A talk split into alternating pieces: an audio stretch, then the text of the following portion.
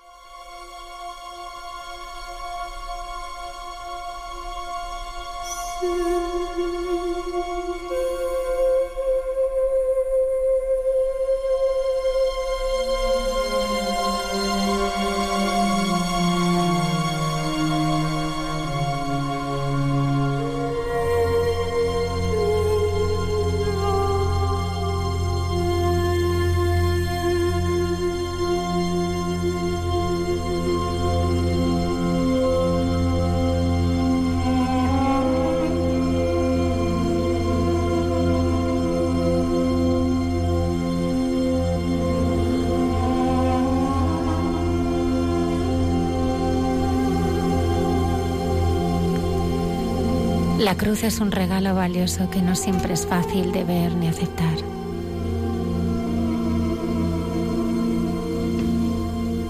La cruz da sentido a lo que no tiene sentido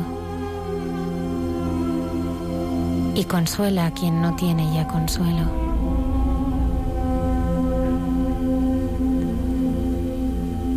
Si nos agarramos a la cruz, podemos convertir la desdicha en alegría.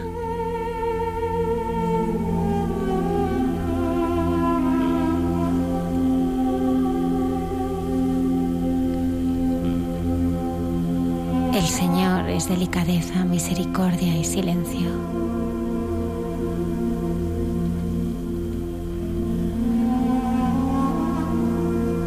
Y hay que saber escucharle.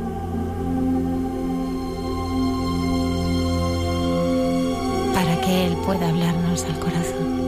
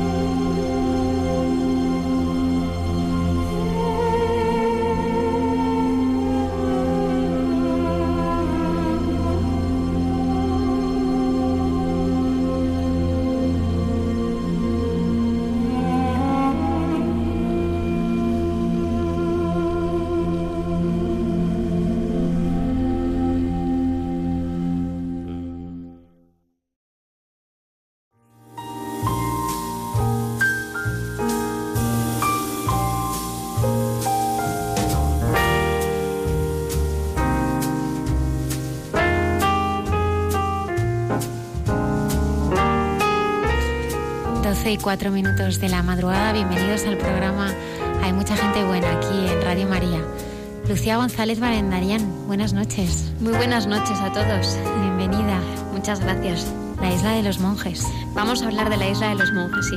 Un peliculón que se estrena dentro de tres semanas y, que bueno, contamos aquí con su directora. en directo. En directo, Anne Christine Girardot. Hola, buenas, noches. San Cristín, ¿cómo es eso de, rodar una película de monjes en, este, en estos tiempos? Sí, es, una locura total. Yo pienso que eh, eh, por eso por eso era interesante hacer esa película porque están viviendo un, un periodo muy complicado de su vida, ¿no? Pues San Cristín nos va a hablar de, su testimonio en el rodaje de esta película y supongo de tu testimonio también con estos monjes que tú has, has conocido, ¿no? Para, para que ellos pudieran eh, compartir su historia, porque ellos no interpretan, hablan de su vida y su, y su experiencia. Esta noche está también con nosotros, eh, después de un largo camino, porque hemos estado eh, esperándole desde hace tiempo, Jorge Vicente. Buenas noches. Buenas noches. Muchas gracias por estar aquí. A vosotros. Jorge Vicente está eh, casado con Pilar, es padre de tres hijas, dos de ellas casadas y una es consagrada en la fraternidad en el corazón de Cristo, es también abuelo, adorador, voluntario de las misioneras de la caridad y muchas más cosas que esta noche va a compartir aquí en directo. Saludamos también al padre Isaac. Buenas noches. Buenas noches, Almudena. A Nacho Pereira. Buenas noches. Noches y también a bueno, los habituales colaboradores de este programa, César Cid, con Escucha y Consuelo, la Madre Carmen Pérez, entre tú y yo. Y no nos queda más que anunciar a nuestros oyentes que este programa mm, vamos a intentar que sea eh, muy especial y que esperemos que ninguno se quede dormido, sino que esté con nosotros durante estas dos horas que vamos a estar aquí en directo en Radio María. Gracias por estar ahí. Ven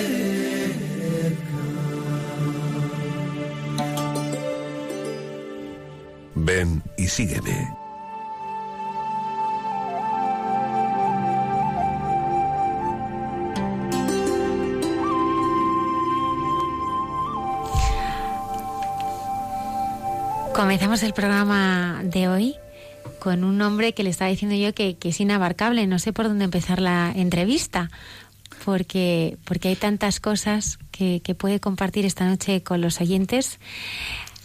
Me gustaría comenzar hablando de, los enfermos de SIDA, a los que tú cuidas en la Casa de las Misioneras de la Caridad. ¿Cómo llegas tú a esa casa, Jorge? Bueno, eh, antes que nada tengo que decir que Almudena es de amor puro y por eso dice que yo soy inabarcable y que no sabe por dónde empezar. Yo soy un pobre inútil, no tengo nada más. Pero quizá por eso pues me apunto, ¿no? A lo que sea. Una hermana de mi hija consagrada, de Rebeca, que se llama Silvia María, que es un amor de mujer, eh, es aficionada a ella, a las misioneras, ¿no? Por así decir, le gusta servir, ayudarlas, y, desde su consagración. Entonces estuvo en Calcuta dos veces, en dos ocasiones. En verano pidió permiso en su comunidad, le dieron permiso y se fue a Calcuta. Y estuvo una primera vez, pues yo no sé, quizá, no sabría decir el año, si fue el año 8, el año 9, por ahí, ¿no? Y bueno, se puede saber, porque yo no sé si es el 11 en el que fue la segunda vez. Yo creo que fue el año 11, el verano del 11. Y tres años antes, habría sido el 8 entonces, es la primera vez que estuvo.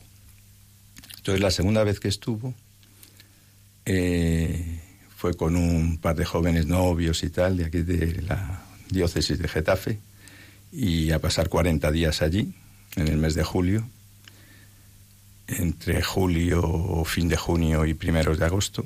Coincidía con su cumpleaños, porque ya cumple el 15 de julio. Y cuando llegó allí a Calcuta, a la casa madre, ¿no? Donde había estado la otra vez, pues le dijeron, mira, eh, vas a estar con una chica a la que ella había conocido tres años antes, que se llamaba... Siempre que comento esto me toma la emoción, siempre, siempre, siempre, pero es como empezó esto, ¿no? Eh, pido disculpas a los, a los oyentes. Sí, porque las cosas de Dios siempre son emocionantes, si no, no son de Dios, para eso está el mundo. Los placeres son para el mundo. Eh, eh, gozar es solo sufriendo las cosas y la emoción es así. Entonces, esta chica se llamaba Puya y tres años antes, cuando la había conocido Silvia María, tenía 14 años. Ahora ya tenía 17, obviamente, tres años después. La habían cogido las misioneras en la calle de bebé chiquitina, ¿no? O sea, ya su vida había estado allí, siempre enferma y tal. Una voluntaria de aquí de Madrid me comentó que le gusta ir todos los años, se puede ir tal, pues va un mes allí en enero, suele ir le dije yo una vez, digo, bueno, la galleta que pones a tus niños en la calle, que ellos van y las cogen, digo, estarás tú con el ojo para que no se la lleven las ratas, ¿no? Y me dijo, no creas que hay tanta rata, porque allí son los cuervos los que dominan a las ratas. Dice, son los, los reyes son los cuervos, las ratas no, en Calcuta no son tan en la calle, ¿no? Digo, qué curioso, ¿cómo tiene que ser? el caso es que Puya en la calle, pues las misioneras la rescataron de los cuervos y de las ratas y la cogieron, como a tantos, ¿no? Y cuando la conoció Silvia, pues era muy enferma ya. Entonces, tres años después, cuando llegó Silvia, eh, le dijeron, ay, mira, eh, al oírte, ya no veía, Puya ya estaba muy ciega, tenía 17 años, pero dice, al oírte se ha, se alegrado muchísimo, eh, de manera que vas a estar con ella vas a estar con ella. Y ella dice así en plan humilde que dice me debió confundir con una italiana que, que va también de misionera por, vamos que va de voluntaria por allí y que yo conocí la otra vez y la quería mucho y tal pero no se había alegrado por la voz de Silvia entonces le dijeron te vas a dedicar a ella tú cuando llegues a las 8 de la mañana eh, antes de irte a media tarde cuando acaba ya el voluntariado pues estate con ella en su catre y tú la acaricias y la limpias y la curas y le das compañía y te dedicas a ella. Bueno, no le quedaba mucho tiempo a Puya. A los 20 días o así, una mañana, cuando llegó por la mañana Silvia, eh, se había muerto Puya. Y ya estaba el catre vacío. Entonces la habían bajado abajo, las misioneras, y la tenían preciosa, como hacen ellas con los difuntos, pues con vestidos eh, de blanco, llena de corona, de flores, de todo, ¿no? Entonces le dijeron a Silvia, eh,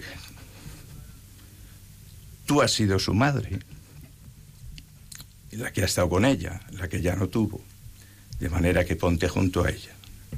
Y entonces Silvia se puso junto al cadáver de Puya, a la que incinerarían luego en su momento, y pasaron todas las misioneras y toda la gente de la casa, que es la casa central, de voluntarios y demás, dándole el pésame a Silvia por, la, por Puya.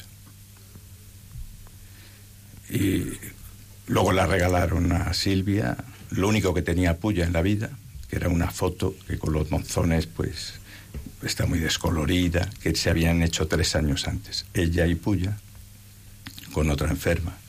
Y están las dos muy guapas, Silvia y Puya, sonrientes, cuando tenía ya 14 años, parece mucho mayor ella, la, hindú, ¿no? y un rosario de estos que hacen las manis, que llaman allí, de estos de colorines, ¿no? De cristalitos, pobrísimos, pero muy bonitos. Que era lo que tenía Puya, ese rosario y esa fotografía. Una foto que habían hecho tres años antes y que las misioneras la habían enmarcado con cartoncito y la habían decorado y se la habían cubierto, porque claro, allí con las humedades, ya digo, en la, zona, en la parte de los monzones en ese periodo, pues es fatal. Entonces a mí me lo contó. Y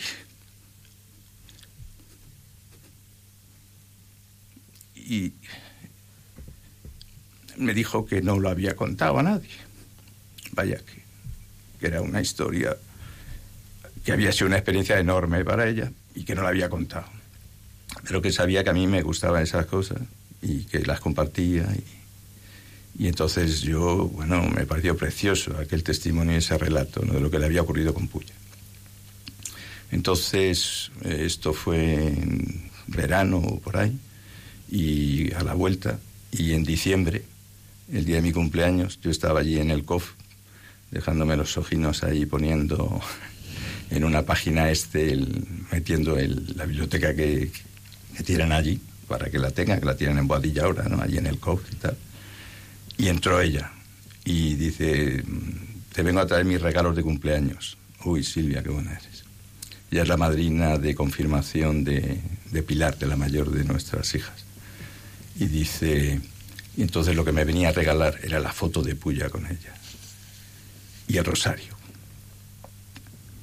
Y bueno, pensé, digo, voy a llevar la foto, pero luego he pensado, uy, sería una indelicadeza para los radioyentes, porque ellos no la pueden ver y aquí dirían, hola, qué mayor, cómo está la foto destropeada, pero qué bien se ve, ¿no? Qué, foto. Una foto grande, bueno. Y el rosario.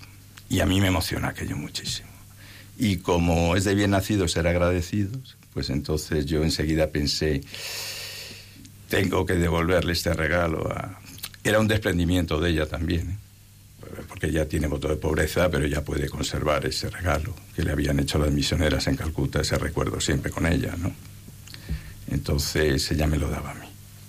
Y yo pensé, tengo que devolverle esto. Y se me ocurrió, digo, Digo, bueno, la historia de Puya y Silvia y esto está en los Salmos seguro, porque en los Salmos está todo, como creía Santo Domingo de Guzmán al principio. Luego resultó que estaba en más sitios, ¿no? Pero bueno, está. De manera que, digo, como lo único que yo sé hacer un poco bien así es escribir algo y tal, digo, le voy a, a escribir una cosa a base de salmos. Entonces empecé con los salmos a ver qué iba encontrando. No era fácil, aquello era difícil.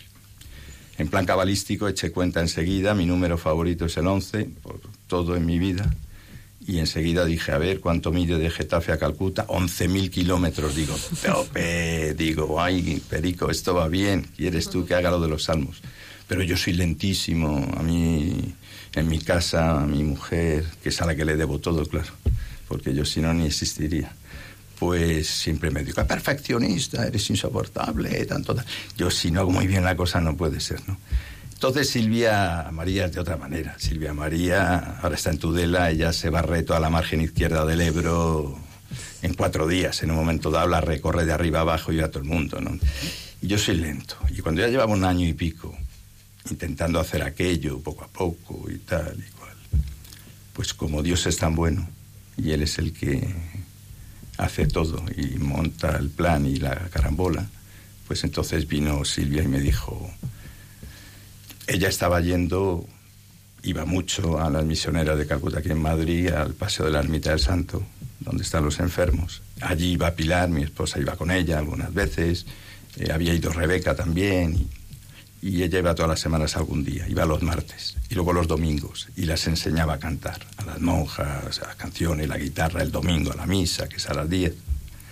Entonces, dice, me destinan a Tudela, así que ya no podré seguir yendo a las Calcutas que le vamos a hacer.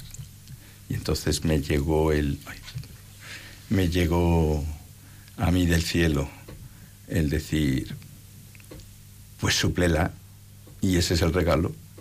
Qué fácil, en vez de esto, de escribir eso, que no vas a acabar en tu vida y que es tan enjundioso, di, oye, ¿quieres que vaya yo por ti? Y ella dijo, ah, pues muy bien, yo voy los martes, ¿a qué hora vas? Suelo llegar a las siete y cuarto, siete y veinte por la mañana. La misa es a las ocho. Y yo que había tenido una experiencia con los refugiados de al lado de mi casa dura, porque los refugiados no querían español, solo querían dinero en todo caso, en fin, refugiados de África, de Siria, que venían muchos. Pues me encontraba un poco así como diciendo, esto de... Ya saben, ¿no? Mateo 25, el juicio final. Tuve hambre, tuve sed. En directo, ¿cómo se hace eso? pues eh, en casa le damos a manos unidas, eh, a esto, a lo otro, al COF, a tal, a cual, ¿no? Y de esa manera pues llega, ¿no? Pero eso del dinero no es tan frío, tan bien y tan... Que, poder atender a personas que necesitan. Y entonces pues vi la puerta abierta. Silvia antes de irse fue allí y a la hermana Lavinia, que es como un conguito, muy bonita, ahora está en Barcelona, que era la cocinera pues bueno, les dijo, va a venir en mi lugar Jorge. Y él no canta. Como ella, ella canta muy bien, ella canta de maravilla y toca la guitarra y tal. Pero va a venir. Entonces yo fui a verlo como era aquello, me abrió la puerta a la cocinera, yo no sabía la hora, fui a ver cómo se llegaba y tal. Entonces abrió, abrió la hermana Lavinia y dice, digo, hola, mmm, vengo de parte de Silvia. Y entonces ella dijo, Jorge. Y dije yo, uy, milagro, ¿cómo sabes mi nombre? Y es que tienen un corazón grande, ya guardan todo, se conocen. Parece que no se enteran, que están por allí, de aquí para allá, pero no pierden una, no pierden una. Entonces a los dos, yo empecé yendo con los mayores, que era donde iba Silvia, en la casa de abajo, que hay unos 30. Lo más que ha habido quizás sean 35, ahora hay algunos menos. Se mueren de vez en cuando y se reponen o no, pero claro, eso depende del momento, ¿no? Ahora han estado de obra mucho y tal, y ahora quizá hay menos de 30, ahora está un poco más baja. Y en la parte de arriba hay una casa eh, que tiene, recoge enfermos del SIDA. 14, 15, 16, porque eso da mucho más, da mucho más. Entonces es una casa que el alcalde, qué misterios, ¿no? Pero Dios es insondable. El alcalde Enrique Tierno Galván, paseando por Madrid con Santa Teresa de Calcuta, pues le regaló todo ese solar, ¿no? Por eso es un poco codiciado también por otras gentes hoy en día. Entonces le dijo cuál, que cuando estuvo en Madrid, ¿no? Madre Teresa, pues en el año 81, era por ahí. Quiere una casa en Madrid, quiere un sitio. A ver, entonces Enrique Teno Galván fue con ella y eh, Enrique Teno Galván no tenía fe y era uno socialista y demás, pero tenía corazón y cabeza, muy buena cabeza. Y sabía que aquella mujer lo que hacía era extraordinario que era eso, los más pobres, ¿no? De los pobres y tal. Entonces, paseando, ¿le gusta esto? Este sitio puede estar muy bien, este es suyo. Y ya está, hasta hoy. Hay una foto de ella en la puerta de la calle allí, ¿no? Con sus pies esos torcidos que tenía y tal, puesta allí. Entonces, a los dos meses, esto fue en septiembre cuando yo fui, el año 14, y a los dos meses, una hermana italiana, la hermana Crosvita, que está ahora en Murcia, de superiora, vino un día cuando yo me iba allá y me dijo que si podía ir el miércoles a los de arriba. Y entonces Juanjo, que es un hombre torcido completamente, que es el demandadero, es un hombre de setenta y tantos años, y es admirable, porque lo hace todo, las lleva, las trae, tal, tiene un genio, es tremendo. Empezó, que no, que él viene los martes, no le líes más, déjale. Pero como era el día de San Martín, pues yo supe que había caído aquello, claro. Entonces pedí permiso en casa, porque si la señora no me da permiso, yo no voy a ningún lado, pero ella no sabe dónde está ese papel y los tengo todos. Así soy de malo yo. Y entonces ir los miércoles también con los del SIDA. Y los enfermos del SIDA, la mayoría son por la heroína y por homosexualidad solo y alguno, son menos, los menos. Dos, tres. La mayoría son por, por la heroína, ¿no? Por haberse picado y con la misma aguja. Entonces se puede uno imaginar qué tipo de personas son. Los más pobres de los pobres no son los que no tienen nada de dinero, solo. O, además de eso, enfermos, que son los más pobres, la salud pobrísima, enferma, sino que son los indeseables, a los que no quieren en su casa, los que han hecho sufrir tanto que es lo más duro cuando le preguntas a alguien, ¿y tú, Javi, cuántos hermanos tienes? Cinco. chicos, chicas, chicos. Y, y alguna vez viene alguno, ha venido alguno. Nunca. Nunca. Y llevas aquí 16 años. Y tienes 51 ya. Jamás vino ninguno. Y piensas, lo que les hizo sufrir a base de arruinar la familia con la heroína y la casa. Cuando además se tiene uno, por ejemplo, que ha sido traficante y tiene pisos en Madrid, dice uno, pero bueno, ¿cómo es posible tener a esta persona? Si esto no, esto es como para decir, oh, Dios mío. y va la, la sobrina, y va la mamen, Ramón ya murió, murió hace un año y pico, sí, por ahí. Y iba y le llevaba tabaco, le llevaba de todo. Y decía otro que hay allí, dice, ¿sabe qué pasa? Que está deseando que se muera ya para heredar los pisos, porque Ramón es rico, tiene cuatro o cinco pisos en Madrid. Claro, el daño que se ha hecho a ciegas traficando con la heroína, la de familias destrozadas. Entonces, ¿cómo es posible que se le quiera? Pues es un misterio, ¿no? El misterio del corazón de Dios que es misericordioso y que quiere a todo el mundo. A todo el mundo. Y cuantos más necesitados, más. Ellos además de fe nada. Es decir, que los de enfermos de SIDA tienen la capilla y está el Señor siempre, ¿no? En la capilla. yo nada más entrar, todos entramos, te arrodillas en la capilla. Pero yo no entrar en la capilla. Cuando alguno está en la habitación solo, porque está mal o esto o lo otro, y le sacas de allí, le levantas, le limpias, le tal, le cual. Eh, pasamos por la capilla, se te ocurre a lo mejor una vez o tal, ¿no? No, lleva al desayuno, al desayuno ya, venga. terribles, son terribles, son terribles. Pero decía San Vicente de Paul que la caridad es muy dura. Y Teresa, Santa Teresa de Calcuta también.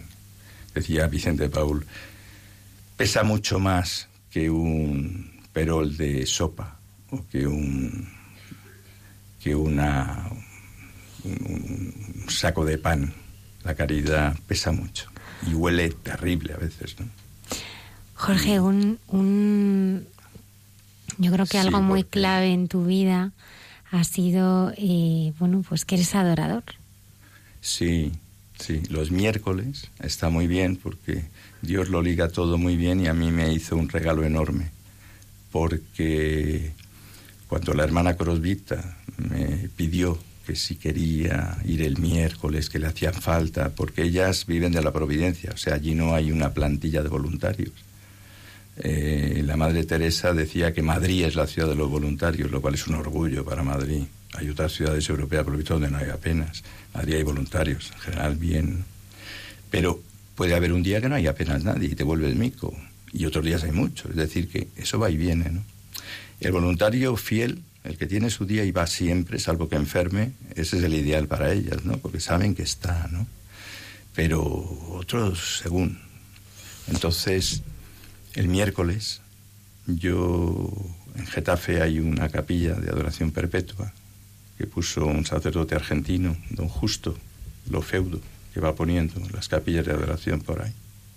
tiene ese carisma. La adoración perpetua es una maravilla. Bueno, para los adoradores es la mayor maravilla que hay en el planeta y en la galaxia y en el universo, porque es el Señor permanentemente en la Eucaristía, día y noche. Siempre, perpetuo, siempre, siempre.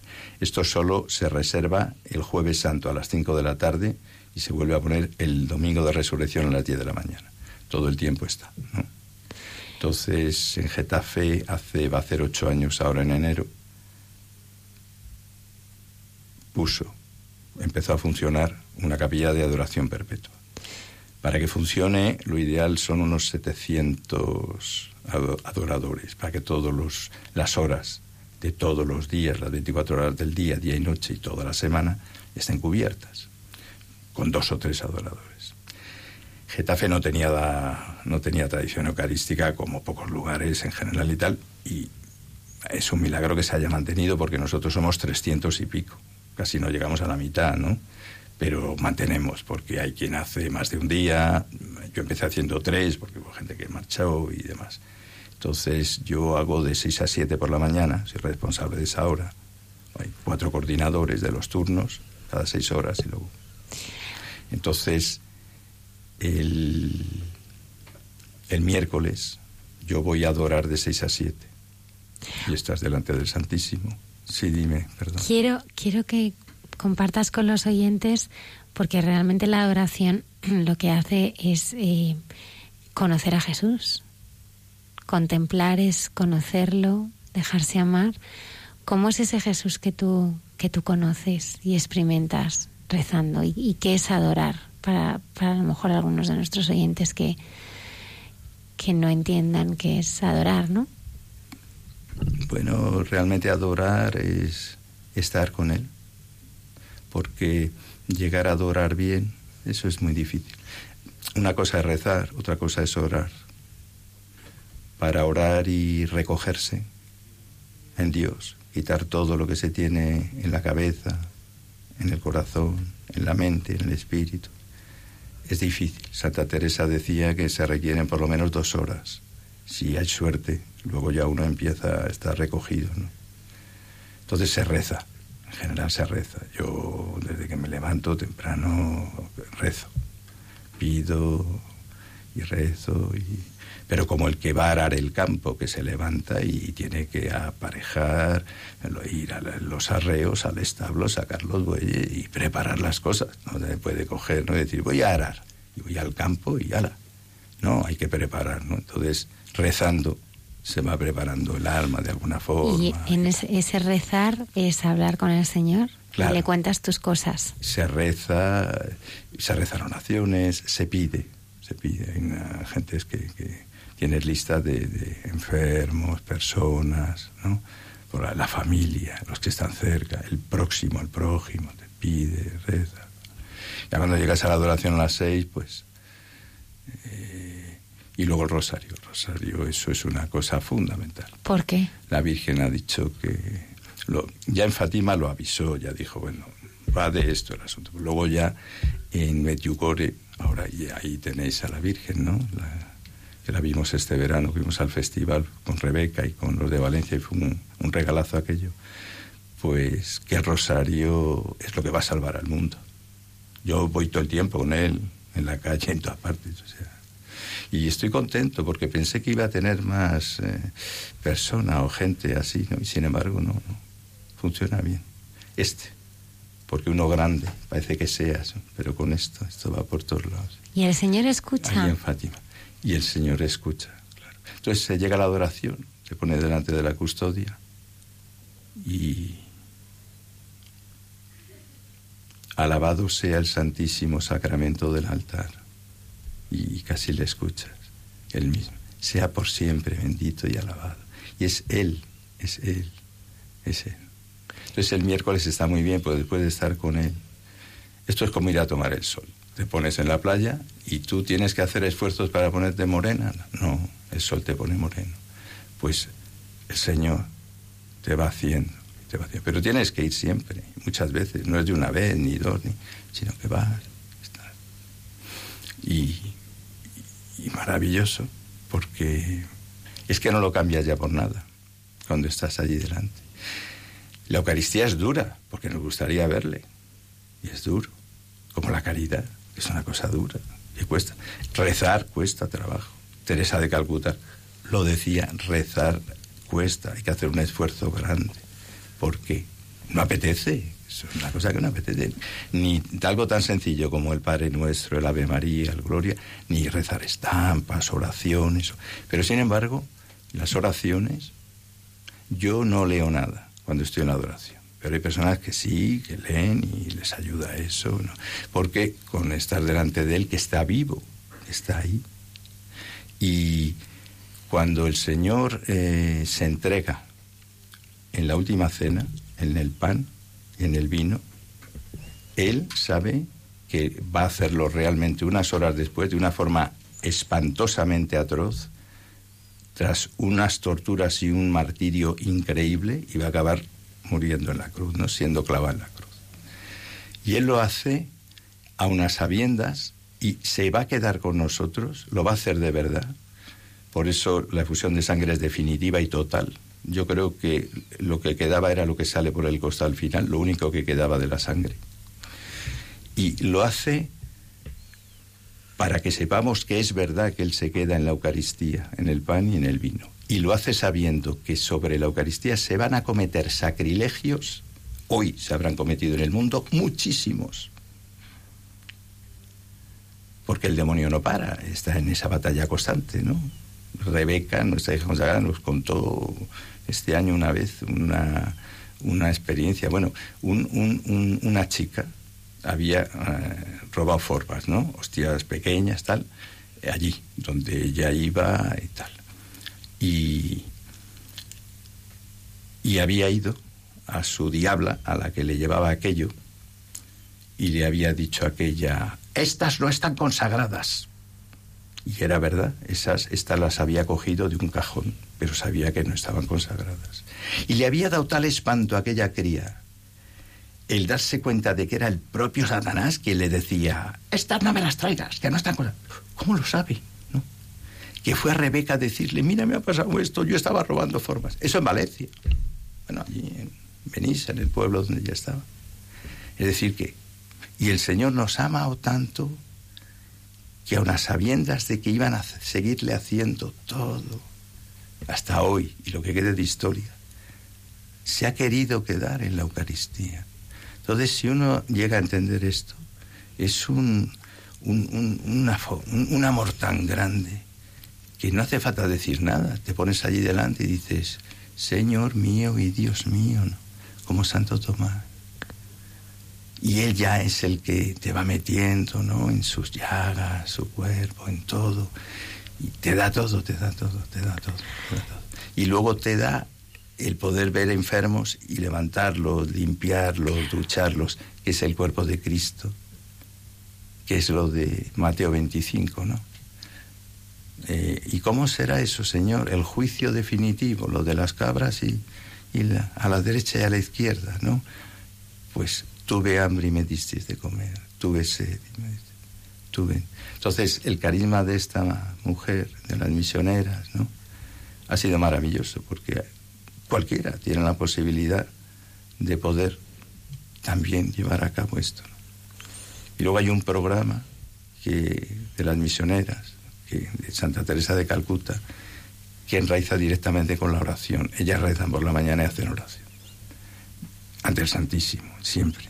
Ya en el sagrario o ya en la custodia, ¿no? Expuesto, como lo tenemos en la adoración perpetua. Que es eso que es conocido, ¿no? Que dice el fruto del silencio es la oración. El fruto de la oración es la fe. El fruto de la fe es la caridad. El fruto de la caridad es el servicio. Y el fruto del servicio es la paz. Ese es el programa. Entonces ya a mí el miércoles, la hermana Crosvita, a pesar de que Juanjo, que es un gruñón total, me quiere mucho y no quería que me cargara más a mí eso, que solo siguiera barriendo el comedor y fregándolo y demás como hago abajo y otras cosas, pero bueno, pues entonces... Te animó a que te sí, Y entonces yo salgo de la adoración a las 7 de la mañana, me voy a Madrid y luego a las 8 es la Eucaristía. y, y luego ya empieza el servicio pues con ellos. Jorge, decías eh, cuando estábamos comenzando la entrevista, algo que me he quedado, eh, que las cosas de Dios son emocionantes. Sí. Y si no son emocionantes, pues es verdad que no son de Dios. Me gustaría que recordáramos juntos aquellos momentos, ¿no? En los que has sentido, pues, muy cerca al Señor, ¿no? A ese Señor que te llamaba por, por tu nombre, ¿no? Y a ese Señor que, pues, que, que te llama, ¿no? Supongo que uno de estos momentos muy emocionantes para ti, pues, sería cuando Rebeca, ¿no? Eh, vuestra hija, eh, pues os dijo, ¿no? Que, bueno, pues que iba a consagrarse al, al Señor, ¿no? Me gustaría que nos hablaras un poquito de, de, ese momento y de otros momentos que guardes en tu, en tu corazón, ¿no? Porque es verdad, yo creo que al final de nuestra vida, esos momentos, ¿no? Donde sentimos que, que nos unimos al corazón de Jesús, ¿no? Esos momentos de intimidad donde, pues, el Señor te, te habla, ¿no? Y, y pues son los momentos que, que dan sentido realmente a toda una vida, ¿no? ¿Cuáles son los tuyos, Jorge? Pilar no quiere hablar. No, ella podría contar lo de Rebeca, podría contarlo no. de Rebeca. Bueno, a mí el Señor me hizo una gracia grande cuando, a los 17 años, en los primeros ejercicios espirituales. Por eso siempre viva San Ignacio, que recibió aquello y porque los ejercicios, silencio. Entonces fui a Cubar de la Sagra, estaba en el instituto, entonces lo que luego fue el COU era el preuniversitario. Y entonces, eh, nada, de, entonces teníamos clase hasta el sábado. Que España aquella, hoy no se resistiría a eso. Entonces fue de sábado a lunes, ahora sería de viernes a domingo, pero es intenso y bien. ¿no? Entonces el sacerdote que nos los daba era un hombre joven en aquel momento, el padre Juan Álvarez tendría 30 años, 31, por ahí yo calculo, ¿no? Tendría por ahí. Y era un sacerdote que estaba en una institución del que fue mi maestro espiritual luego que fue el padre Tomás Morales que bueno es venerable ya y, y, va camino de los altares y realmente era un santo. Tomás Morales fue un santo era el fundador de la Cruzada de Santa María y de la milicia de Santa María entonces esto era el año 70 y el padre Juan estaba loco por Dios pero loco por Dios que al padre Morales lo tenía loco y nos dio ejercicios a algunos chicos de aquel instituto que era el Ramiro de Maestro donde yo iba, ¿no? Entonces, el director espiritual Ramiro, el padre Gregorio, me dijo, ay, pues mira, tu hermano ha hecho tal. Pues si quieres, porque yo le había dicho una vez, yo quiero ser franciscano. Y porque vi una peli que era preciosa, en blanco y negro, ideal, de Liliana Cavani, de San Francisco. Y, dije, uy, yo quiero esto. Cuando tenía eso, 14 años. Y a los 16 fui al cura del Ramiro allí y le dije a mí, y me llevó un domingo a San Francisco el Grande, ¿no? Y no, que vaya Joaquín Costa, que ahí está la casa de novicios y tal. Entonces cuando entré en Joaquín Costa, vi, me sentaron en un sofá, en un saloncito, y yo miré así y vi al otro lado de la entrada una televisión y dije, Dios mío, ¿esto qué es? La televisión. Esto no es mi San Francisco. Me levanté y desaparecí. Cuando bajara el otro debió decir, pero bueno, qué broma es esta. Me han dicho que había un muchacho aquí que ha venido. Dije, uy, esto no. Y entonces fui a esos ejercicios. Y este hombre, comimos, nada más llegar, y a continuación nos llevó a la capilla. Entonces todavía no se ponía tanto el Santísimo en custodia, en el sagrario. El sagrario del Pelícano, precioso. Y entonces, como eran las cuatro de la tarde, nos dijo, yo me voy a ausentar, os voy a dejar aquí para que estéis delante del sagrario y oréis.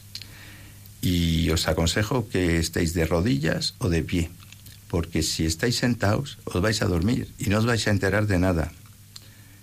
Bueno, pues vale, yo me quedé allí y al poco de quedarme así, él apagó la luz, dejó el sagrario solo, una luz allí en el sagrario, una capilla pequeñita. Empecé a sentir una felicidad. En mi casa me habían dado, yo tenía fe desde niño, mi familia religiosa, tenemos curas, monjas, carmelitas, mi hermana Almudena de, en la encarnación, de todo. Teníamos que decir que mis padres, como los de Pilar, ¿no? Pues eran católicos y yo también. Pero uno siempre quería más. Tienes la cosa de que tiene que. La fe, sí, creo en Dios, claro, voy a misa, tal, pero tiene que haber más, tiene que haber más. Y efectivamente. Entonces ese día lo que me regaló Dios fue la fe y la esperanza para toda mi vida, pero blindada. Entonces esa no me la ha quitado nunca. Porque luego de joven me tocó el tiempo revolucionario, eh, hicimos la revolución, el único que a mí me parecía auténtico era Trotsky, yo fui trotskista. La fe y la esperanza no la perdí jamás, no la he perdido nunca. la, la caridad y la humildad, eso depende de uno, eso es otra cosa. Entonces, ese momento para mí a los 17 años fue definitivo. Y luego mucho desierto, ya claro, la vida es larga, está. Cuando llegó lo de Rebeca en el año 6, fue un regalo, un regalo enorme. Qué ilusión. Se cayeron todos los libros de historia y de arte de la librería y del salón de casa, como siempre ha dicho la mamá, ¿no? Porque ella es la que hubiera estudiado eso. Eh, la historia, arte, tal cual pero fue maravilloso. ¿Qué le dices a Jesús de Rebeca? Muy Rebeca, pues hombre, que ella, a través de ella hemos emparentado con el Señor. claro. Es tan impresionante tener un yerno así y unos, suegros así que dicen, claro. Dios bendito, Dios bendito. Lo que pasa es que ver a mami como suegra no te suele salir, porque claro, no sale, ¿no? ¿no? Pero ¿sabes qué? Que ya está todo hecho. Dices, qué maravilla qué maravilla, a pesar de lo pecador que yo soy y, malo, y, pero bien, eh, eso maravilloso, ¿no? Y, sí, y Pilar y Lucía son magníficas, igual, son maravillosas. Entonces, él me ha dado una esposa fantástica. ¿Cuánto tiempo lleváis casados? Nosotros en enero, si llegamos en enero, si no nos morimos antes, 34 años tampoco es tanto. Hombre, 34 son ya unos años. Y Jorge, ahora que, hay tanta dificultad a veces en las familias, ¿no? Y que realmente eso del amor para toda la vida, pues muchos dicen que no existe. Para ti, ¿cuál, cuál es el cimiento de, de tu matrimonio y de...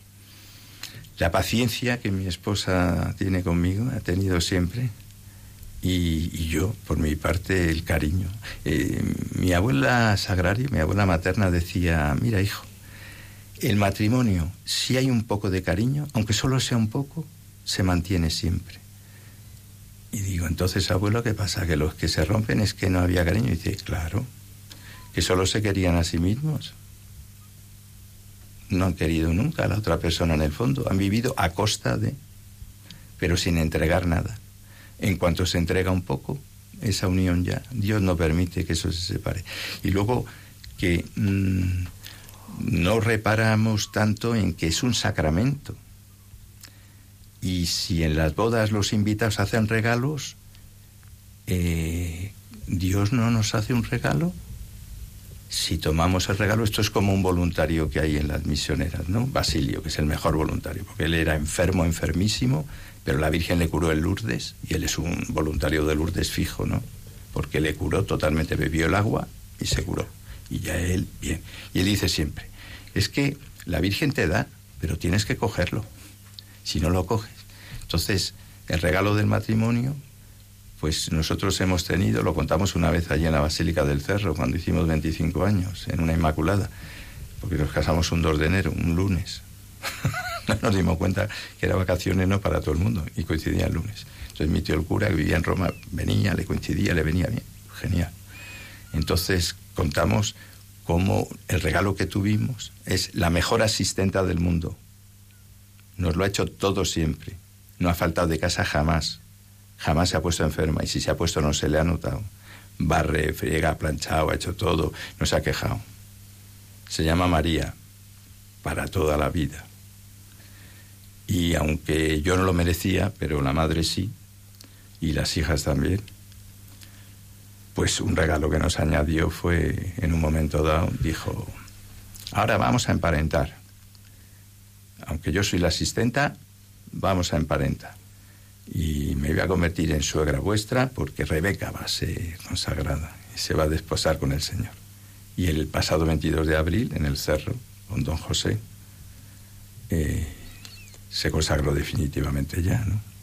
Entonces, bueno, una bendición. Qué regalo.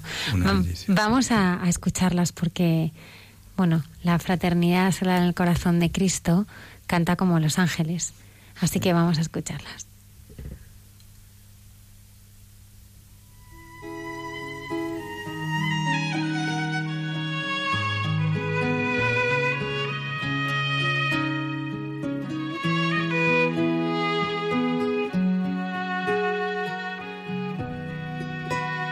Nadie me ha mirado así.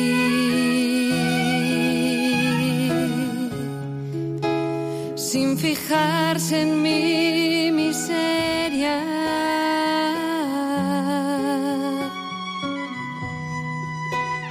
Nadie me ha mirado así.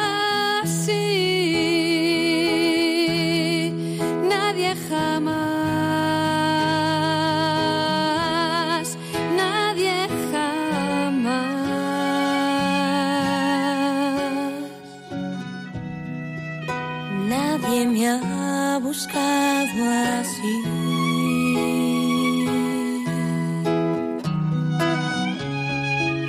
Nadie dio por mí su vida.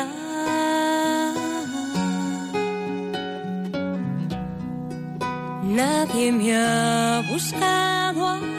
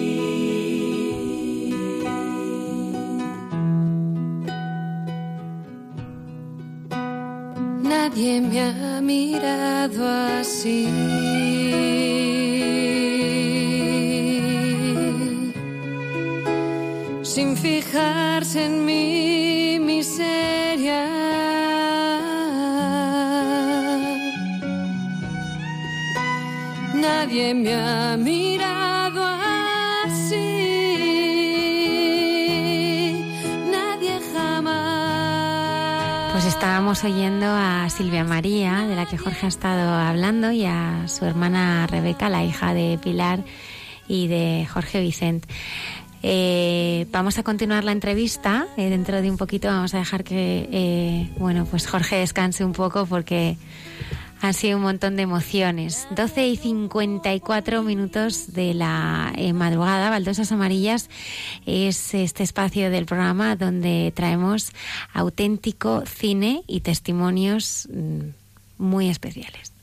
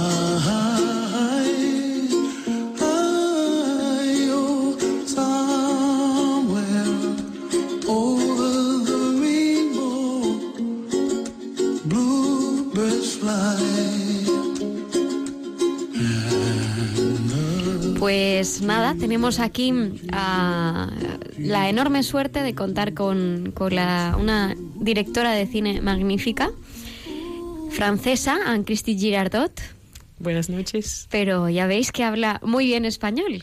¿Y eso Bueno. por qué es, Anne- Anne-Christine? Yo estuve viviendo cuando tenía 18, 19 años, estuve viviendo año y medio en Madrid y después año y medio en Sudamérica, Colombia. En Colombia. Sí, pero me olvidé mucho del español, ¿no? Está, está volviendo un poquito, pero Para antes, nada. antes era mejor cuando era joven. De hecho, tú estudiaste interpretación, ¿no? De y lengua española. Sí, sí, lengua española e inglés. Y, y después de todo eso, la vida me llevó a Holanda. O sea que no era lógico para nada, porque de repente era un idioma totalmente distinto que yo no estudié. Pero así fue la vida, ¿no? Así me llevó la vida. Por algo tenía que ser. Sí. ¿Y qué estás haciendo en España, Cristín? Eh, ¿Qué estoy haciendo en España? Ahora, ahora mismo. Bueno, estamos eh, vamos a estrenar un- una película, un documental que hice con mi esposo John Grutter y eh, esa ese- esa película va a pasar por los, los cinemas eh, aquí en, en, en España a partir del 8 de diciembre. Entonces me invitaron eh, a, presentar esa película aquí, lo que es una suerte muy grande, ¿no? hacer la promoción. Estuvo mm, ayer la presentación en Madrid Maná, que hemos hablado de, este festival que se organiza todos los años aquí en, en Madrid y que promueve cine y cultura con valores y, y, bueno, han abierto ahora, han comenzado un ciclo sobre la pobreza y mm, la Isla de los Monjes ha inaugurado ese ciclo. Y mm, bueno, queríamos antes de nada, antes de empezar a hablar contigo y que nos cuentes ahí los entresijos de la película, vamos a escuchar el tráiler de la Isla de los Monjes.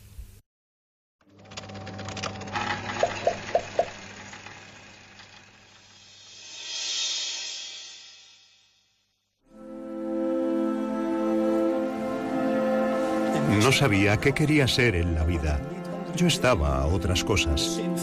Por aquel entonces yo era un poco punky. Me rebelaba contra lo establecido. Y aún así, vine para creer en él.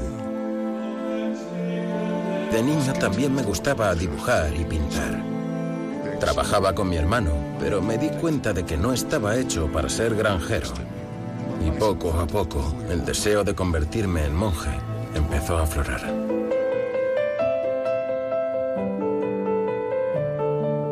La idea de abandonar este monasterio nos parecía una carga.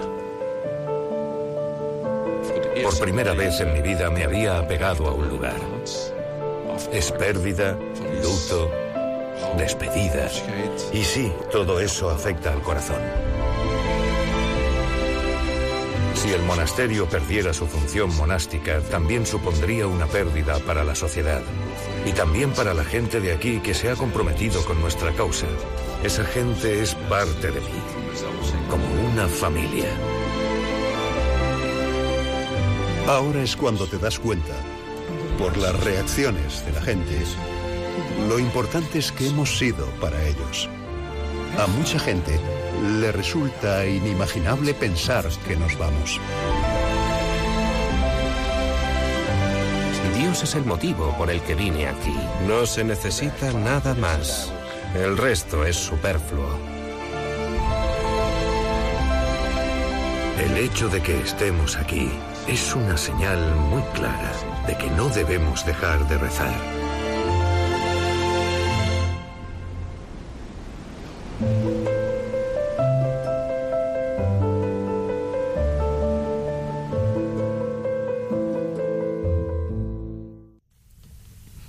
Pues La isla de los monjes es una historia que te encontraste de pura casualidad, ¿no? Tú te dedicas a hacer cine, has hecho cortos, has hecho documentales, trabajas en, eh, haciendo varias cosas para la televisión holandesa, ¿verdad? Sí. Y te encontraste con esta historia que no esperabas, ¿no? ¿Cómo fue? No, no la busqué, no la pensé, no la imaginé y, y no hubiera podido imaginarla, ¿no? Pero me encontré con esa historia porque eh, esos monjes viven o vivían muy cerca de mi casa, la verdad, como ocho kilómetros por ahí, en un lugar donde yo voy a menudo eh, en, en, un bosque, de, vivían en un bosque, yo voy allá con mi perro, ¿no? A caminar. Y, y yo no conocía a esos monjes personalmente. Yo sabía que existía el monasterio, yo, yo, yo sabía que existían, pero no los conocía personalmente. Y, y de repente me enteré, me enteré por el, el, el oí un rumor en la ciudad que ellos de pronto se iban a mudar y se iban a mudar a esa isla que es tan amada en Holanda, la isla de los monjes. Eh, se llama la isla de los monjes grises. Y esos monjes es- del Cister eran, eh, traían un hábito gris eh, antes. Y, y se fueron viviendo en esa isla antes de la reformación, o sea, hace, hace más de 500 años, estaban viviendo en esa isla del norte de Holanda. Y eran monjes del Cister los que dieron nombre a, a- a esa isla. Exactamente, exactamente. En. Igual holandés. que los protagonistas de la película, que son monjes del Cister, ¿no? Sí, sino que el hábito ahora es eh, eh, Blanco. blanco y negro, blanco y negro, antes era gris. Eh, y, y- nadie, nadie piensa en Holanda que, que, el nombre de esa isla es, eh, pues se llama en holandés Schiermonnikoog. Y, y oog es, es una palabra muy antigua, o sea, nadie sabe qué significa en holandés isla. Pero, pero si tú lo sabes, eh, te encuentras que qué significa literalmente la isla de los monjes grises, ¿no? Y, y cuando yo me enteré que ellos pensaban en mudarse a esa isla, eh, a partir de, un, de una cosa muy dolorosa para ellos, porque ellos no podían quedarse en ese, en ese monasterio donde vivían. Era demasiado grande. Ese monasterio fue construido para acoger más de 100 eh, monjes. Y, y, y ahora en el año 2015 solo eran el- lo- los ocho, ocho, ocho monjes en un, en un edificio súper grande. Entonces, esa historia empezó con una cosa muy dolorosa, con, con, un, un desapegamiento de, de- de tener que soltar una- la vida que tenían desde generaciones. Pero contenía un, un componente de esperanza, porque ellos no solo eh, querían cerrar un capítulo, sino abrir un capítulo nuevo Una vida nueva.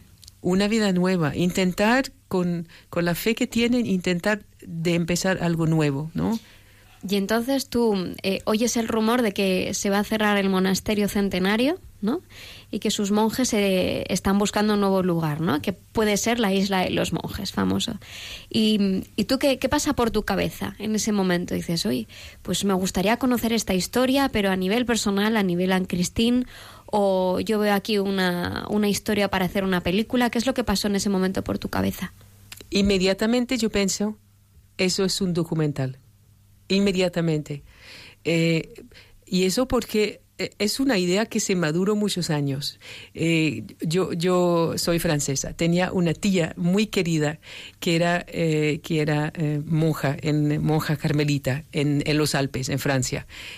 Tenía un monasterio absolutamente fenomenal hermosísimo. Yo estuve muchas veces a visitarla cuando era adolescente, primero de niña, después de, adolescente, y teníamos una, una relación muy especial. Eh, Yo tengo el mismo nombre que ella, Cristina. Y, y con esa, con esa, esa monja, esa tía mía me inspiró mucho en la vida. Y, y era muy, eh, muy chistosa, eh, llena de vida. Y yo cuando iba a visitarla solo podía verla una hora al día, ¿no? Y, y, eh, no podía tocarla, no podía nada. No podemos, solo podíamos vernos a través de unos Una reja. una reja.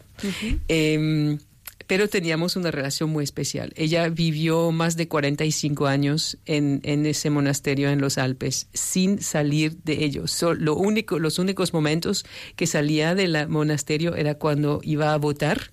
Habían elecciones en Francia o si tenía que ir al, al hospital, por ejemplo, pero casi nunca salía. Y de repente, cuando ya casi tenía 70 años, se enfermó mucho, tuvo problemas de salud y tuvo que la mandaron a otro monasterio mucho más confortable, con, con mejor calefacción, con mejor comida y todo, porque si no se iba a morir en ese, en ese monasterio. Entonces, yo pensé, esa tía mía, hace 45 años que no salió de esos muros, ¿no? Que no salió de su monasterio. Para ella es, es Su hogar y su vida. es absolutamente. Y la van a sacar de allí, eh, la van a poner en otro lugar, van a, van a hacer que tenga que soltar esa vida que tuvo, eh, siempre tuvo. Y, y yo le mandé un mensaje y le dije, ay tía, ¿cómo me gustaría eh, seguirte en ese, en ese momento de tu vida que va a ser tan, de pronto muy traumatizante, ¿no? O- y, y, y que seguirte con la cámara. Y ella me dijo, ay, no se puede, ¿no? Porque la, la superiora nunca va a aceptar que tú me sigas con una cámara. Me hubiera gustado mucho, pero no es posible. Entonces yo dejé esa historia. Dos años después se murió mi tía.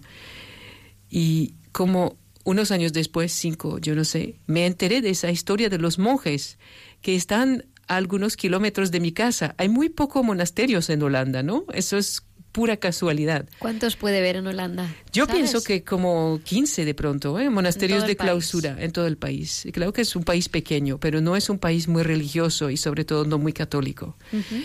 Entonces, eh, es, fue una casualidad tan increíble. Yo me enteré de esa historia y, y, y casi escuché la voz de mi tía que me decía, Anne Christine, esa es tu oportunidad, inténtalo. Entonces llamé a los monjes, o sea, les mandé un mensaje. Muy, eh, y yo pensé que, que, que decir, que diría, que, que no me darían eh, eh, el acuerdo para, para entrar en su, en su, en su vida, ¿no? Porque la verdad es que no solo entras un, en el monasterio, sino en la vida de esas personas que vas a seguir. Les mandé un mensaje explicándole esa misma historia de mi tía y de lo que me tocó tanto a su vida en, en- y porque siempre me fascinó su vida de la vida de ella. Cuando yo entraba en su convento en su monasterio tenía casi la impresión que el señor me llamaba a mí. Y al mismo tiempo yo pensaba no no no no no puede ser. Yo yo no yo no puedo ser monja no puedo. No yo quiero vivir una vida común y corriente y tener hijos y un esposo y todo Ay, Cristín, eh, ahora al hilo un poco de lo que estás eh, contando, para dilatar más la historia que es tan bonita, eh, ¿no te sorprendía cuando ibas tantas veces a verla? porque estaba tan contenta? Ahora en este mundo que vivimos, donde realmente vivir en un monasterio de clausura, aislada totalmente del, mundo, casi lo que tú decías, ¿no? Acercabas al locutorio, las rejas, no podías tocar, podías verla, pero, pero a ti no, o sea, te llamaba la atención que ella estuviera tan feliz y, y tan contenta. Me llamó muchísimo la atención porque yo yo no no podía entenderlo no racionalmente no Claro. podía entenderlo porque me pareció la vida de ellos que es una vida súper regular de oración de de, de silencio y, y yo tenía 15, 17 años, estaba en, en la bulla de la vida de un, de un joven, ¿no? Eh, teniendo ganas de salir, de ir al café y de tomar una cerveza, de tener novios, ¿no?